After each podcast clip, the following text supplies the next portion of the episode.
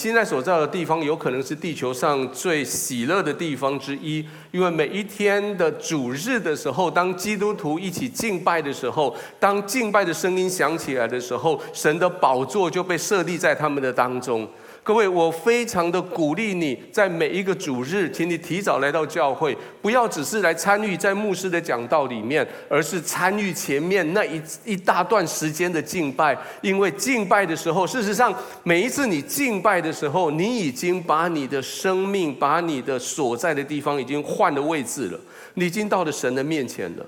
在神的面前，二十四小时，每一天七天，永恒里面不断的天使天军，还有二十四长老，在神的面前那个敬拜，只要你一闭上眼睛，只要你一开始敬拜，你就参与在那里面。各位不要以为只是牧师在讲道那段时间才叫才叫主日。以前我小时候，我常常会这样误会。我以为前面可以慢一点去，然后在牧师讲到之前，赶快赶到教会，这样就好了。然后听到牧师讲到，那牧师讲完，最后要请大家低头闭眼睛祷告的时候，那个就是我可以赶快离开的时候。各位不要这样子做，好吗？请你跟邻居讲说，下礼拜早一点来。没有错，牧师讲到很精彩，对吗？这些地方哇，很好玩，他们想尽各式各办法把圣经讲得很热闹，但是这只是主日的一部分。而你的敬拜把你带到上帝的面前，而当这个讲台开始讲话的时候，是上帝借着这个讲台在对你的心说话。但这个都不是重点，重点是圣灵借着你所听到的声音，来对你的灵的最深的地方讲话。所以待会听一听，你眼睛不舒服了、累了，闭上吧，没有问题。睡着了，老实说没有关系。因为圣灵会继续对你，直接对你的灵说话，所以现在准备好了吗？轻轻的闭上你的眼睛，慢慢的呼吸，放松心情下来，慢慢的听。我相信神要对你说话。我刚说这里是最喜乐的地方，我也相信信耶稣的道路是最喜乐的道路。但是我必须跟你承认，其实有时候我会发现，喜乐好像跟我有一点距离。对不起，呃，今天牧师跟你讲人话好吗？这就为什么我们我们必须开始今天这个系列，叫做找回你的喜乐。所谓的找回是本来你就有的，那你的喜乐本来就是你的，但是本来这个喜乐赐给你的时候就是你的。各位不要误会，不会有人偷走你的喜乐。因为喜乐是神的形象之一，神照着他的形象创造你的时候，你本来你的生命里面就被 program 在里面，就有个东西叫喜乐了。你不会失去喜乐，但是你那个喜乐会被其他东西掩盖住。在你生命里面，就算你遇到最困难的事情，就算你的身体在经历最严重的疾病，就算你的家人他们经历很困难处理的的情境，但是喜乐会在你的心里面不会移开。因为那是神放进去的，但是有个问题来了，有时候会被其他东西遮盖住，所以你看不到，就有点像什么呢？有点像你你家人约你去某一家餐厅吃饭，那你想起你有那家餐厅的贵宾卡可以打九折，可是没有放在你包包里，你知道放在那个抽屉里，所以你说等一下我去找那张卡片，所以你就打开那个抽屉，发现从上帝创世以来所有的空虚混沌都在那里面。所有的东西，哇！你又明明知道在那里面绝对没有掉，可是你就是必须把东西拨拨拨拨，到最后呢啊，找到这张卡片，卡片没有丢，但是被其他东西卡住了。所以这四个礼拜，这就是我们要做的事情。我们要做的是怎么样让你的喜乐找回来。所以下个礼拜你将会看到的是我怎么样。诶，OK OK 好，下个礼拜你会你会看到的是我怎么样为我的喜乐征战。简单的说，就是我怎么样把我的抽屉保持干净了。然后在过去第三个礼拜提到顺服是喜乐的秘诀，说的是听你爸爸妈妈的话，把抽屉保持干净就对了啦。然后你就会以神为乐的人生，这是最后一个礼拜我们要谈的。所以今天我们来回应第一个问题：为什么我会丢掉了喜乐？我们要问为什么我的喜乐会不见的？喜乐不是一直都都在吗？怎么会不见了？当我当我看到这个题目的时候，我知道我知道这本圣经有答案。我越来越相信这本圣经。这本圣经不会告诉你明天会不会下雨，但这本圣经会告诉你你的人生该往哪个方向走。这本圣经对我生命里面很多事情，它提供答案。今天我要从这这本圣经里面章节最多的一本其中的一卷来找答案。你你想猜猜看，圣经里面章节最多的一卷在哪里吗？诗篇，对吗？诗篇的一共有一百五十篇，对不对？待会在一分钟之后。我会教给你一个秘诀，你怎么样每一天可以十五秒之内把诗篇从第一篇读到最后一篇一百五十篇啊！我们现在来读诗篇的最后一篇的最后一个字，诗篇的最后一篇一百五十篇的最后一行第六节说：“凡有气息的都要赞美耶和华，你们要赞美耶和华。”最后那八个字叫做“你们要赞美耶和华”。换成希伯来文，其实你平常你就会讲希伯来文，你知道吗？你们要赞美耶和华的希伯来文叫做哈利路亚，跟隔壁讲一下哈利路亚。OK，诗篇的结束叫做哈利路亚，就是你们要赞美耶和华。好，诗篇的第一个字，我们刚读的，我们刚读的主题经文，因为中文的翻译的关系，所以我们做的文字上的调控。事实上，在原来的主题，呃，我讲的诗篇的第一篇的第一个字。不是那个不从恶人的计谋，而是最后第二节最后那个字有福。所以原来的诗篇的讲法是说有福啦，不从这人的罪计谋，有福啦，不占罪人的道路。所以诗篇的第一个字就是最后那个有福，有福那个那个啊希伯来文很有趣的一个字叫做 “a share”，“a share”，“a share” 就是翻译成有福啦，喜乐啦，翻译成台语，你早就知道那个字是什么字了。Hockey 啦，所以诗篇你打开，诗篇的作者一打开第一句说：“各位弟兄姐妹，我们来读诗篇第一个字，Hockey 啦。”然后最后一个字，哈利路亚。OK，你把诗篇读完了，我们可以再读一次诗篇，从第一篇读到第一百五十篇吗？一二三，Hockey 啦，最后一篇。好，今天主日在这边结束，谢谢各位。我们今天要从诗篇的第一篇，我们要来看到，本来从 hockey 啊开始的人，这个他要提醒你有三个很重要的理由，你会失去你的喜乐。同时，诗篇第一篇要告诉你三个方法，让你喜乐不要失去，好不好？我们先。很很平凡的，就是啊，也不是很平凡，就是很顺的。我们把诗篇第一篇从头到尾，我们再读一次好吗？来，请。不从恶人的计谋，不占罪人的道路，不做亵慢人的座位，唯喜爱耶和华的律法，昼夜思想，这人便为有福。他要像一棵树栽在溪水旁，按时结果子，叶子也不枯干。凡他所做的尽都顺利，恶人并不是这样，乃像糠秕被风吹散。因此，当审判的时候，一人被二人便站立不住，罪人在一人的会中也是如此。因为耶和华知道一人的道路，恶人的道路却必灭亡。我们谈到失去喜乐的三个理由的其中的第一个。是你喜乐失去，其实是你开始在偏离正路。你开始开始偏离那条本来你该走的正路，喜乐就一点一点的离开你。还记不记得当时你听到人家说耶稣说他就是道路、真理、生命的时候，你接受了耶稣，你很快乐的接受，然后你幸福的跟着耶稣走，走在喜乐的道路上。各位，这是这是没有办法否认的一个真理。因为耶稣的关系，本来人类是走到了我们的罪的我们的最尽头啊！我很喜欢在这个台上说，这个地方大概就是伊甸园。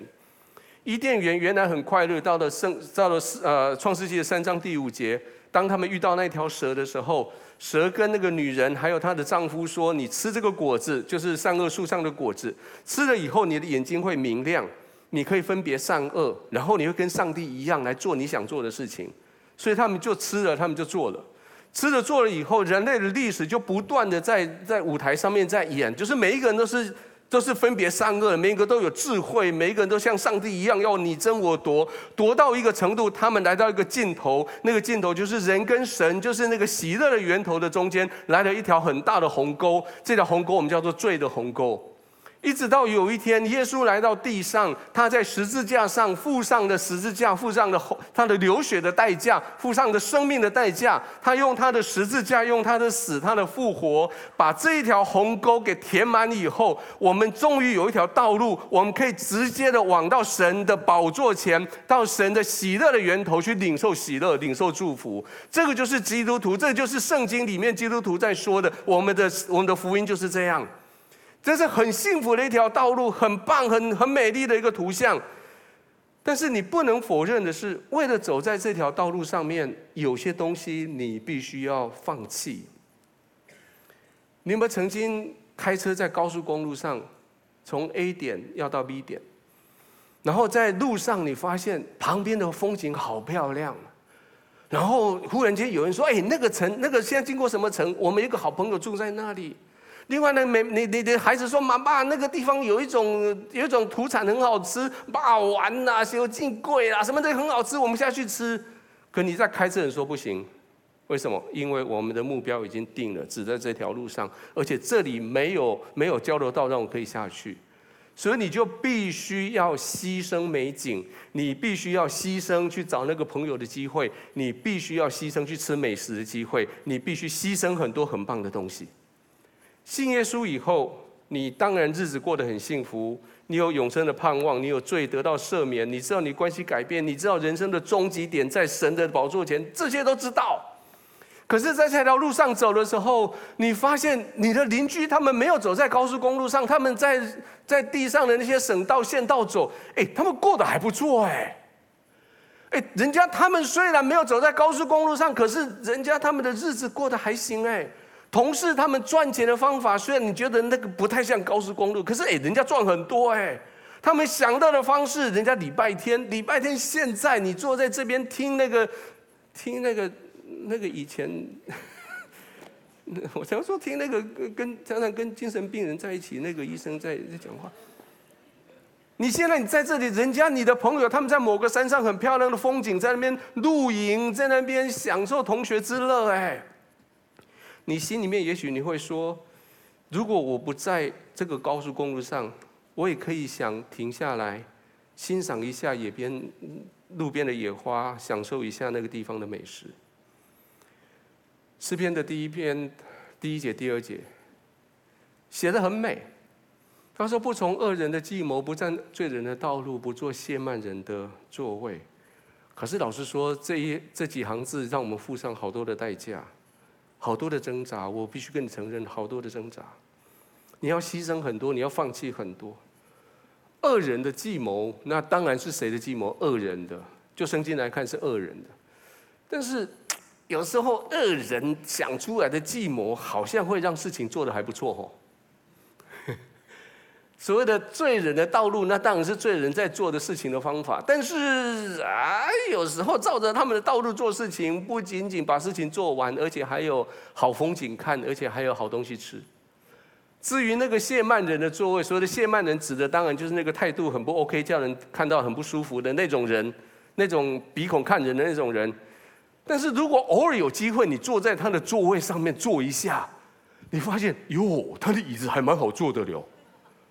而且坐在位置上，吼、那种态度、那种心，还觉得还蛮 蛮那个的。所以诗篇就这样提醒你，说虽然这三个看起来不错，但是这三个是叫你慢慢离开喜乐的核心的三个程序。从计谋开始，你的心思意念开始，用他们的方法、他们的想法来计划事情。接着是道路，就是你的做事的方法，用他们做事情的方法来做事。第三个是座位，就是他们的态度，用他们的态度来面对你今天所要处理的问题。一开始人家会挑战你，说：“拜托，你圣经是不是读到傻了？不要读圣经读到把自己放在一个盒子里面，这个方框里面。他会告诉你说：“You have to think out of the box。”听，你听过这种话吗？你需要想象，想象你的思考不要被一个盒子夹住，你要跳出那个那个盒子，你要跳出方框方框来思考。等到你的思考，你发现，哎，不错哎，在方框之外想事情，好像事情比较灵活哎。你必须要用别人做事方法来做做看，因为你身边人大家都这么做，最后你的心思意念就坐在那个座位上，你就觉得。还不错啊，你的心思意念就说很自由啊，很有效率啊，而且我想要的都达成了啊。一开始你心里面还可以分辨。说我只是用他们的方法，用他们的思想，用他们的态度处理事情而已。我还是我，我还是上帝所爱的那个我。所以我是我，他们是他们。我只是利用他们用的方法的方法论他们的心思意念态度而已。我还是可以站住在圣经的真理上，我不会迷失的。各位，你听过一种讲法叫做叫做叫做冷水煮青蛙吗？冷水煮青蛙的时候，那只青蛙刚开始还蛮舒服的，对吗？然后它不知道下面有火在烧。那等到那个水温上稍微上升一点的话，它觉得哇，比刚刚更好，因为这个水温，你们刚刚从从自来水下那个水温太冷了，人家我那个池塘的温度比较高一点点，哦，好舒服哦。然后等到再过一段时间的温度更高的时候，他觉得有一点热，不过还行，看起来因为温度增高，所以我的筋骨就比较活络一点。哎，不错，继续游。等到温度再增高一点的时候，他开始闻到了香味。这什么味道？看起来是有人在煮青蛙肉的味道。等到他发现是他自己的肉在被煮的时候，已经来不及了，失去喜乐。是因为一点一点的你的想法被改变，一点一点的你的做事方法被改变，最后你一点一点的你整个人你的态度被改变，然后离开这条正路，你的喜乐就没有了。以前有一个人叫罗德，罗德这个人是亚伯拉罕的哥哥的小孩。当他们罗德跟他的叔叔亚伯拉罕一起离开故乡，他们一起往往外发展的时候，到有一天，他们发现他们两个所拥有的东西太多，他们土地太小，所以他们就开始分开来。亚伯拉罕就告诉罗德说：“你往哪边选，我就往另外一方方方方面选，我们就不要挤在一块。”所以圣经说，罗德就选那一块大平原，就向着东边那个大平原，就是后来所多玛、蛾摩拉的地方。然后圣经说，这个罗德就朝那个方向搭他的帐篷，一步一步、一步一步的朝所多玛的方向前进，一直到最后，罗德出现在圣经的呃舞台上的时候，罗德已经在所多玛那个地方成家立业。他在那个地方不仅仅自己有的家产在那里，他的女儿也开始跟当地的人有了婚约，他们就住在那个罪恶之城里面，完全不自知。一直到有一天，当神要灭了所多玛的时候，他必须派出他的使者进到那个城里面，特别去把罗德一家人给带出来，而那么一家人还被带得不甘不愿的。各位，这个叫做冷水煮青蛙。很多事情不是一夜之间改变的，而是渐渐的越煮越热的。在你的同事里面有那么一位异性。在工作上，你们总是思考都会很合一，你们蛮谈得来的。每次你遇到什么困难，你找他，他就会给你一些很有智慧的答案。后来你开始跟他谈关于家庭里面的一些小细节，他就非常的了解的点着头，嗯哼嗯哼的。然后你说：哇，天哪，他比我的配偶更能够理解我的心。后来你们开会的时候就说：“哎，我们要开那个无聊会，我们坐在一起。”好，我们就坐在一起。然后他就借给你他的笔记，你就借给他你的文具。然后哪一天上班，他就带两份咖啡来，就说：“哎，这一杯是买一送一的，这杯送给你。”然后下午忽然间工作有一点空档，你们就约在办公室外面某一个咖啡厅，喝了一杯咖啡，聊个两三个钟头，发现还不错。接着，当等到我们公司需要出去出出差去的时候，你就争取，你们两个就争取在同一个方向、同一组，然后一起去出差。接着，你知道我要讲什么？接着一路就一路下去，到最后你就闻到香香的烤肉的滋味，煮青蛙的滋味。也许睡觉前你需要喝一小杯酒，你可以睡得不错。人家说这样很好，所以你喝一小杯以后，喝了一段阵子，发现嗯，这个酒的味道不错，所以再来第二杯。所以接着你每天晚上睡觉前喝两杯，你两杯还好了，在医学上两杯还可以。最后发现你那个杯子太小，所以你换个大一点的杯子，再回到一杯。然后一杯又不够，现在变成两杯。以前你去出国经过免税店买的那一罐 whisky，你可以喝个两年三年就放在那里。现在每一罐回来两个月三个月就喝完了，你就托人家去买，或者是自己去超商去买等等。然后到最后，你不喝酒就睡不了觉。也许有个行业上面的潜规则，一开始你入行的时候发现怎么可以这样？怎么可以这样去欺哄别人？怎么可以这样去诈欺别人？可是你后来发现，哎，你的旁边你的同事说大家都这么做，你做你好歹做一下。所以你跟着这样子做的时候，一开始你觉得很不舒服，晚上还在那边祷告上帝要赦免我。到了过一段时间，你会发现每每每犯五次这样子事情，你就祷告两次。到最后你发现所有的人都这么做的时候，你就习惯了。当有人跟你挑战的时候，你会是怎么做？你的答案是我们这一行都嘛这样。各位，喜乐之会离开你，是因为你一点一点的你离开了正路。怎么样不要离开正路？第一篇的第二节提到了解决的方案，解决方案是惟喜爱耶和华的律法，昼夜思想，这人便为有福。耶和华的律法指的不是只有在诗篇写作的时候当下的摩西五经。指的是这一整本的圣经，六十六卷的圣经，指的是我觉得是人类历史以来最重要的一本白纸写黑字的东西，是这一本圣经。这本圣经是神的话语，你读它，你喜爱它，而且你昼夜不断的思想它。各位想想看，你大脑里面你放的是什么，你讲出来的话就是什么，对吗？前一阵子不是在流行那个打篮球那个电影是什么？你呀，你知道那什么电影？对啊，对对，所以每一个人谈话都在讲打篮球的事情，对吗？我最近我我我有一段时间我说，哼，我的英文最近有比较退化，所以我想要学英文，所以我就我就打开我就打开我的电视，然后开始追剧追那些，然后我就想办法让我可以同时有两行两行台那个啊啊呃那个什么两行那个叫做字幕，然后我就说我可以学。我可以开始学这些的英文的表达。后来发现我学的最棒的，不管是英文、西班牙文，所以最棒就是骂人那几个字，我学的最快。你大脑里面你给他什么，你口里面说出来就是什么。这本圣经给你的是喜乐，你的生命里面发展出来就是喜乐。这个世界会给你一些欢乐，但是那欢乐是没有根的。这个圣经里面的喜乐，深深的在你心里面，不管发生什么事情都不会改变。这个世界给你的欢乐，当当那些困难来到的时候，那个欢乐就破灭了。所以这一节圣经说：“唯喜爱耶和华的律法，唯那个英文叫做 but。”他说前面虽然讲那样，但是我告诉你一个解决方法，就是喜爱耶和华的律法。各位。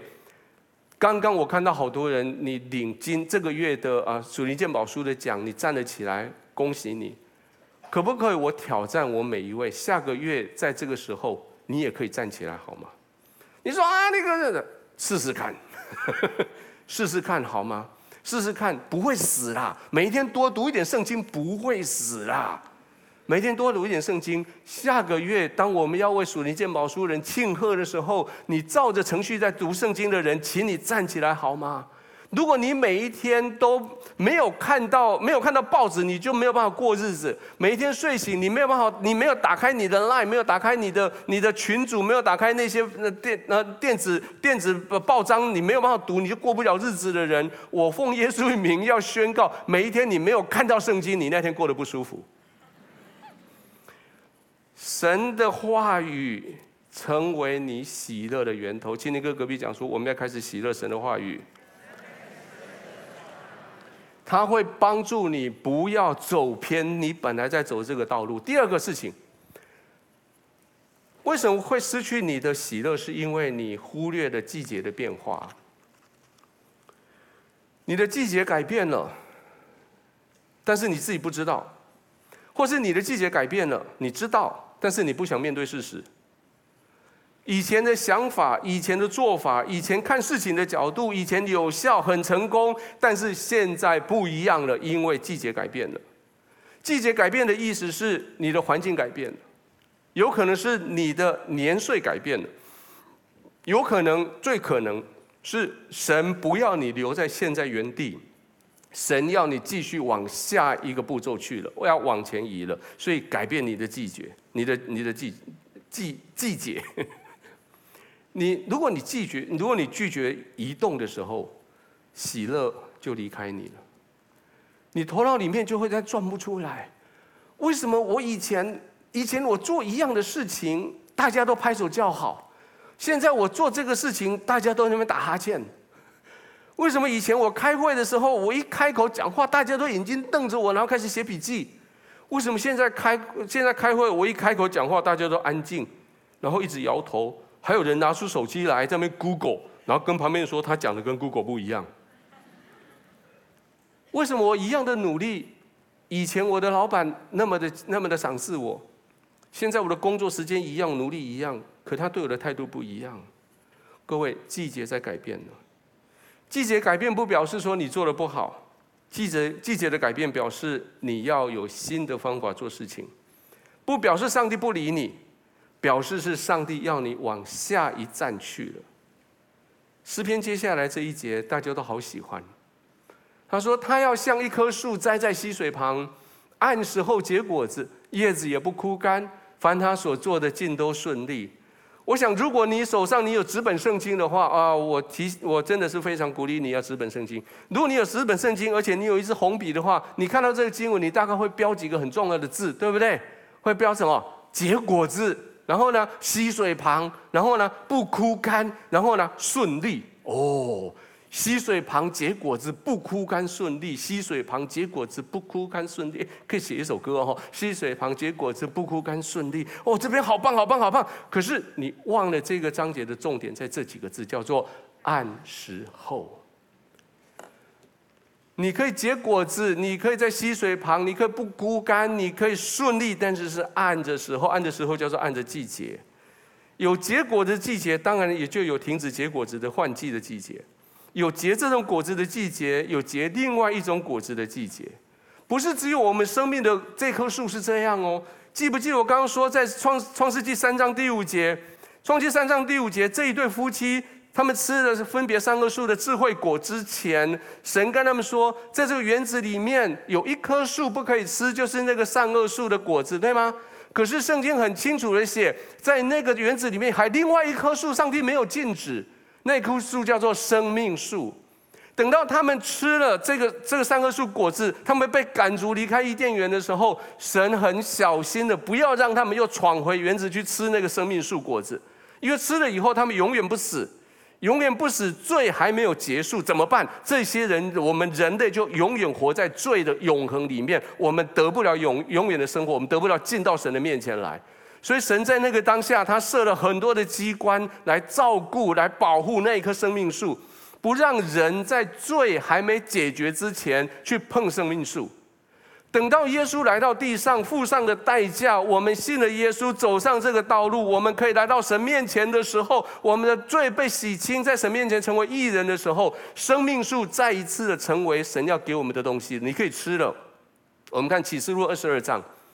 这棵树出现在人间的时候，我们看这棵树，上帝怎么描述？他们一起读来：天使又指示我在城内街道当中一道生命水的河，明亮如水晶，从神和羔羊的宝座流出来，在河这边与那边有生命树，结十二样果子，每月都结果子，树上的叶子乃为医治万民。你看到结十二样果子旁边有个小括号，叫做或译为。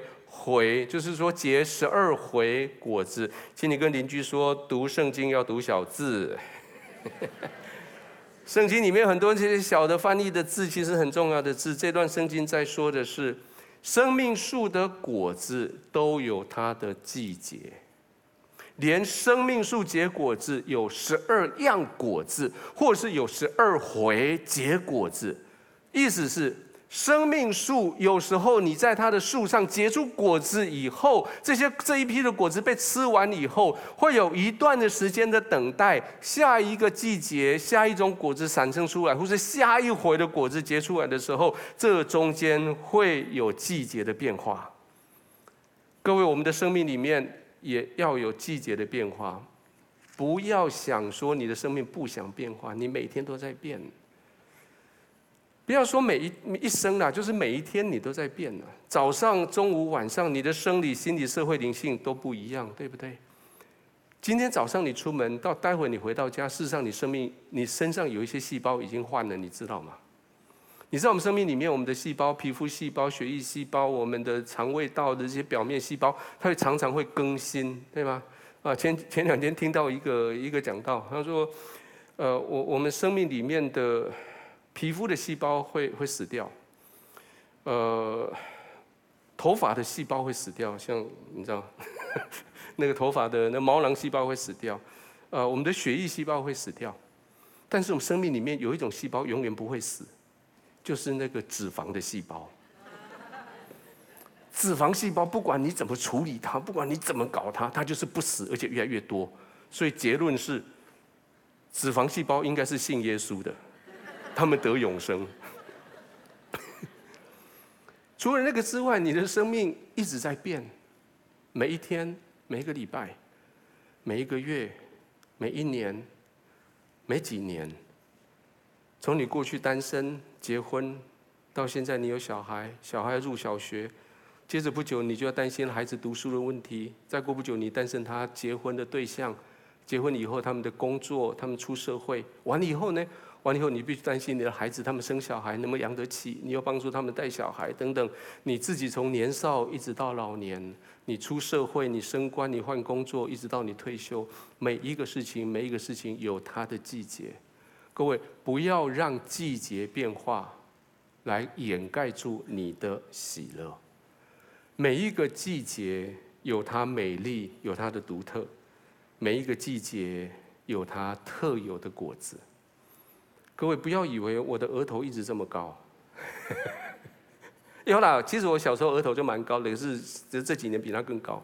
不要以为我出生就是白头发，没有，我们有不一样的季节。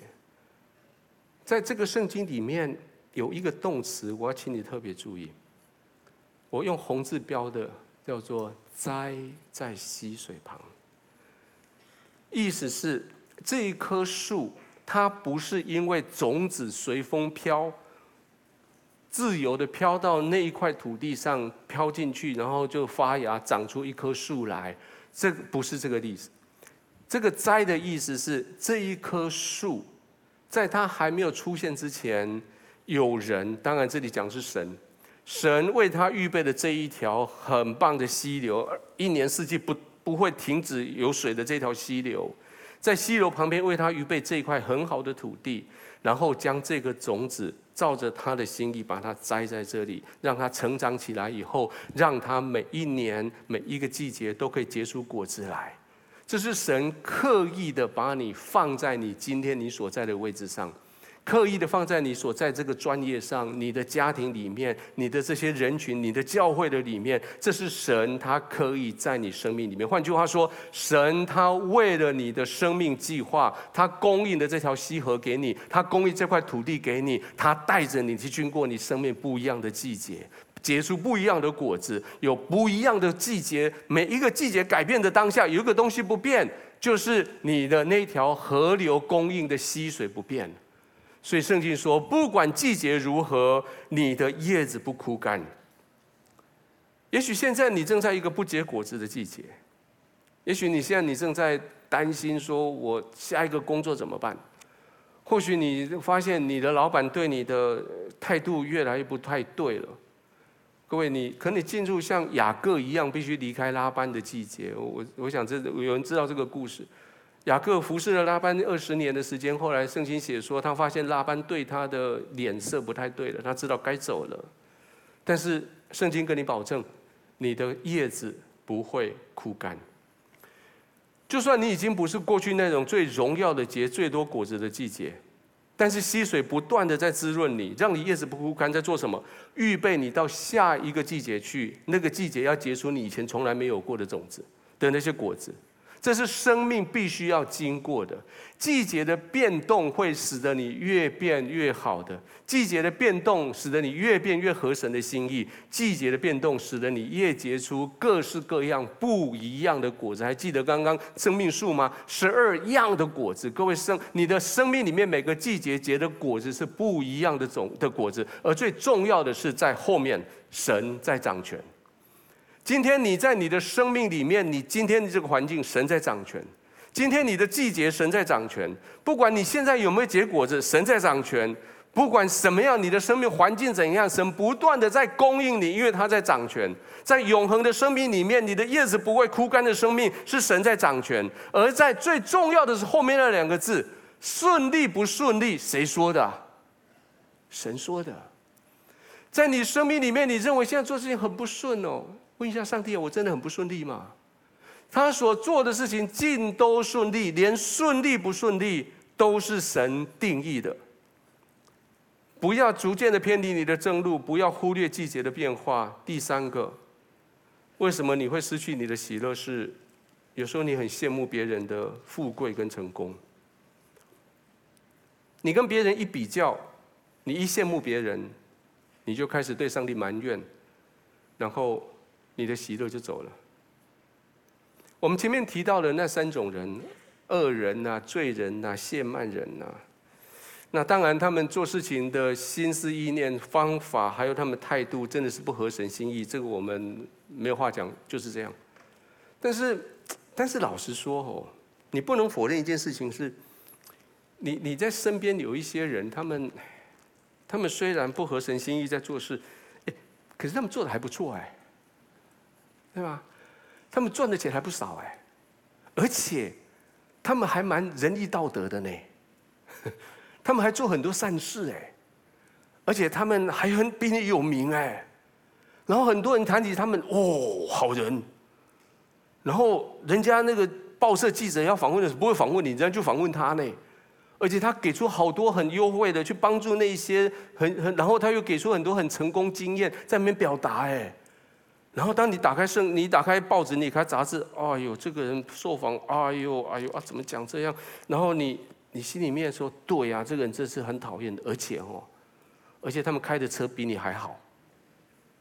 我我在高在在在路上开车的时候，我很喜欢去欣赏在路上跟我一起同行或是我看到的车子，特别是那些你知道，有些车子一看就知道，哇，那很多钱的车子。当我看到那种车子。走在我旁边，高速公路上也好，或者一般道路也好的时候，我心里面盘算：哇哦，这个车子哦，特别是有些车子走在旁边的时候，你不必靠近它，你就感觉它存在，它的引擎在那边嘣嘣嘣嘣嘣嘣嘣，你知道哇哦。然后我就我就如果不是我开车，我就会上 Google 说这个车现在值多少钱，然后算一算，哇，我要几年不吃不喝才买得起。然后这时候我的心就开始盘算了，我就要确定我车上的行车记录器。没有坏，我很注意他有没有守交通规则。我注意他到前面去要到我前面的时有没有打方向灯。我注意他的速度，我要把它记录下来。万一他犯错，我要我要做检举达人，我要检举他。然后我也会注意，注意是那部车那个人是不是配得上那部车，那个人的长相、身材跟那部车放在一起。会不会配得上？然后我心里面有些抱怨，那个公司真的很奇怪，为什么把这种车卖给那种人？然后，然后告诉你，我还在注意他旁边坐那个人，我还在猜那个大概不是他太太。然后我就开始推测，这个人哦，要么就是富二代，要么就是正二代，要么就是官商勾结的第二代，要么就是惨屌啊。哎，对不起，翻译的残胶啊，我不知道怎么翻译，残胶啊，要不然就是那种炒炒短线的股票，忽然间暴富的那种人，甚至我会猜，这个人那个样子哦，看起来应该是进行不法勾当的。如果警察把他拦下来，搞不好他的后车厢里面有一些非法的东西。再不他就是逃税的，吼，诈骗的。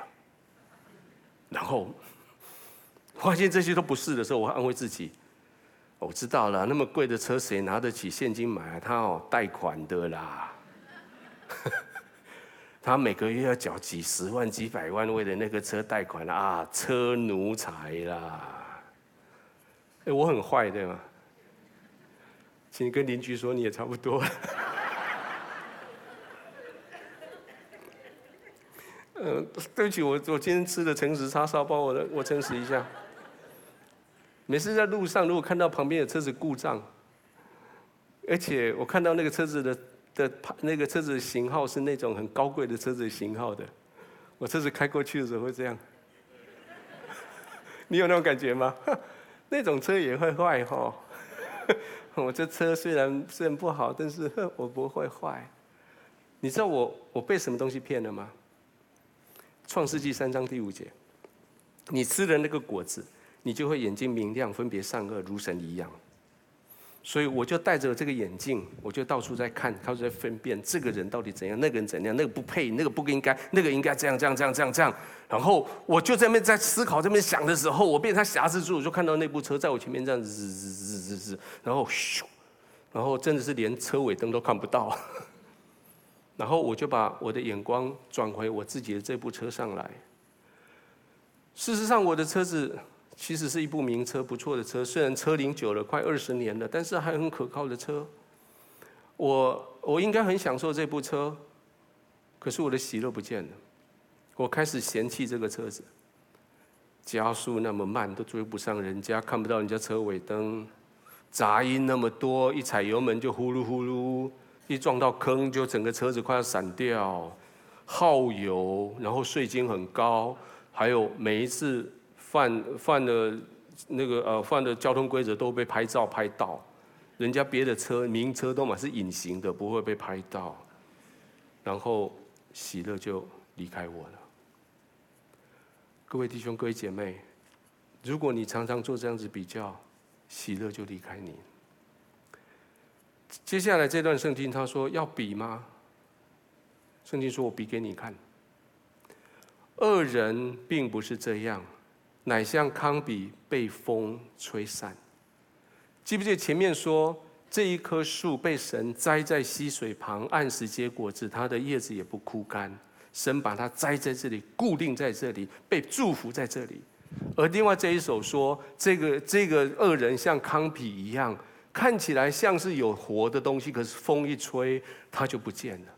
在这一边，这个这个义人每一天结果子，在这边，他一口气结出一大把的这些税，这些稻税，可是风一吹，那些空心的就被吹走了。意思是说，就是站不住，他们就是经不起考验。各位，神对我们的掌权有两个方法。一个方法就像这一棵树一样，它非常主动的为你安排你的环境、你的生命、你的土地，供应你，然后栽你在那里，然后期待你每天你的叶子不枯干，期待你每个月照时间结果子。可是，在另外这方面，上帝对他的掌权方法只有三个字，就是随在力，随你啦，任凭你呢。记得罗马书这个概念吗？罗马书对于那些恶人怎么样？神说随你了。我们身边的这些朋友，神他们随他了，随他去，他怎么做，上帝不阻止他。你说上帝啊，为什么那个人做坏事？为什么你不让他车子一出门就发不了动，不会去做坏事？上帝说随他了。为什么那个人用那个心思念想去害人？为什么你不将这个心思念被人家发现？上帝说随他，任凭他了，让他自己去发展呐。发展到什么时候？发展到一一章的第五节，审判的时候。各位在荆棘教会，我我过去这段时间修哥之后，我我花了一些时间在追剧，追修哥过去所所讲的，还有我自己的这些。后来发现，我们在这个讲台上，我很少讲审判呢。但是今天，对不起，今天我需要讲，哎，拜托不要因为我讲审判你就离开教会，好不好？OK。我们都期待上帝祝福我们。我们都期待上帝医治我们，我们都期待上帝恩待我们、照顾我们，把我们宝宝抱在他的怀里，说你是我的宝贝，我爱你，么么么，对吗？可是圣经说，上帝有一天要审判你。对不起，我必须要听，要要讲，听起来很严重，但是我要讲，我需要讲这个奖章才是完整。圣经就是这么写啊，审判啊。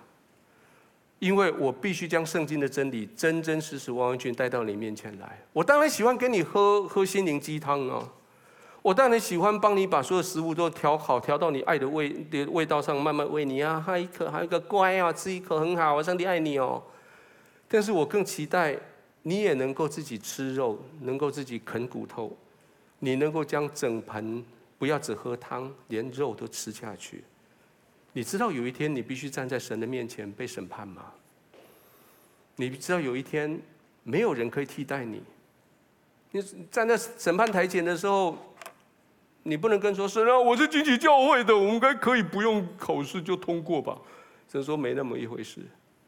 你说我是听我是听歌，我常常听英文歌讲道的。神说没那么一回事。在审判台前，神对你的审判的问题只有一题。那个议题说：“耶稣基督是谁？”他一个子题，你跟他什么关系？耶稣基督是谁？你跟他什么关系？我不知道你什么时候要面对这个审判。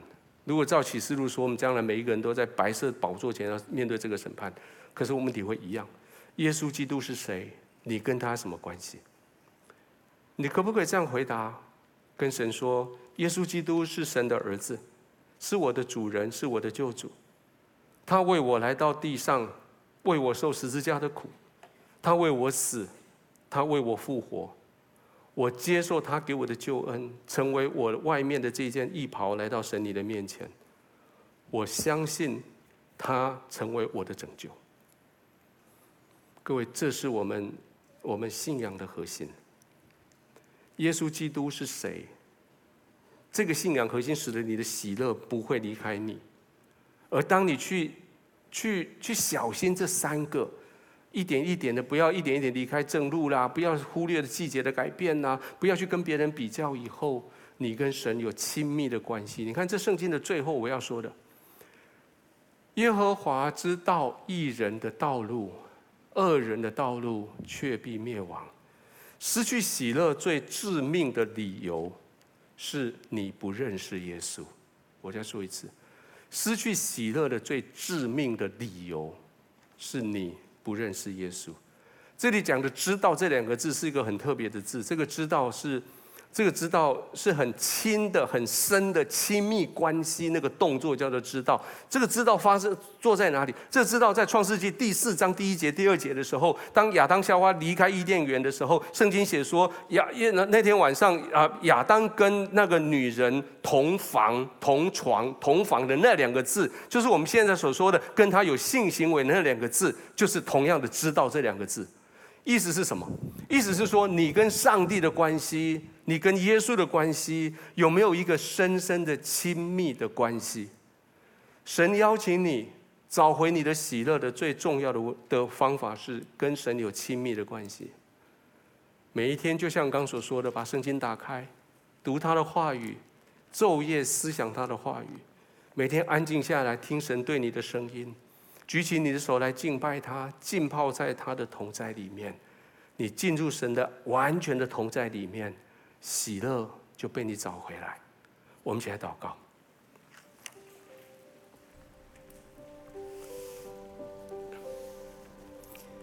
在今天，我想要邀请我们中间有一些人，我们要一起，我们特别要为你祷告。这三种人，我讲的时候，我邀请你有一些回应，但是不要一不要，我们待会一起回应就可以。有没有哪一位，在过去这段时间，你发现，虽然你是个基督徒，可是你发现你离上帝越来越远？有些事情，有些做事的方法，你知道不可以，但是你却越来越习惯。到最后，就像清水煮青蛙一样，你发现好像逃离不开了。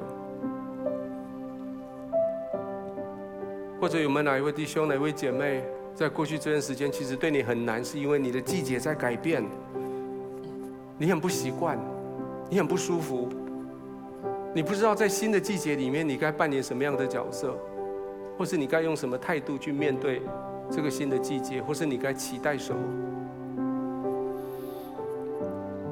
或者我们中间有些人，你看到你旁边那一些你的朋友，你的那些竞争对手，他们成功，他们丰盛，你心里面却是愤愤不平。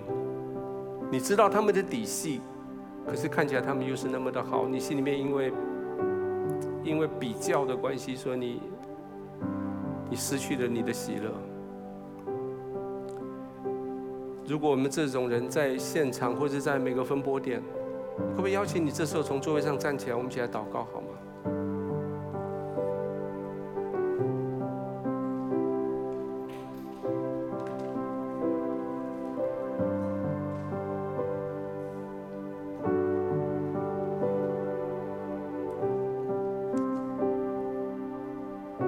谢谢你，借着今天的主日提醒我们。原来我们在不知不觉中间，我们离开了喜乐的道路。主继续提醒我，继续将我带回来。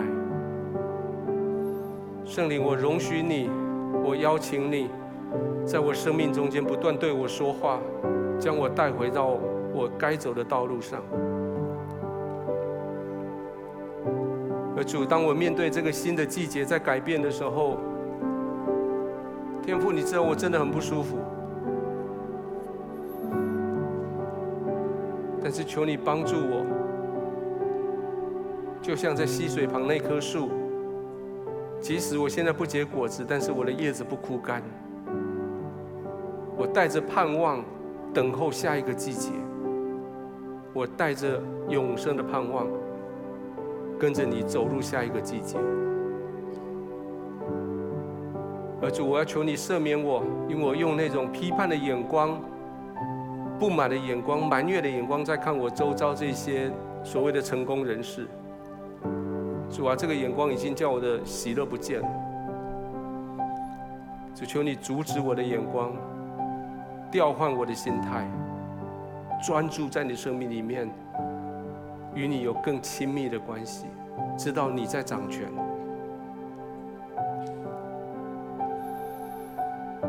主，谢谢你让喜乐深深在我们心里面，永会不永远不会离开。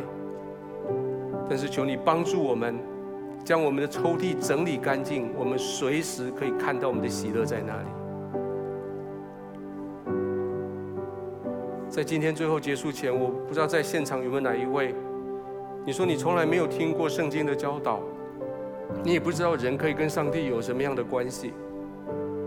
但是你说，我想试试看跟耶稣、跟神有更亲密的个人关系。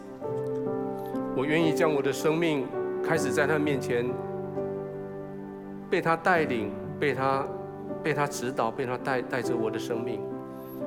如果你愿意的话，我邀请你跟我做这个祷告，跟我一起说：“亲爱的耶稣，亲爱的耶稣，现在我愿意，现在我愿意。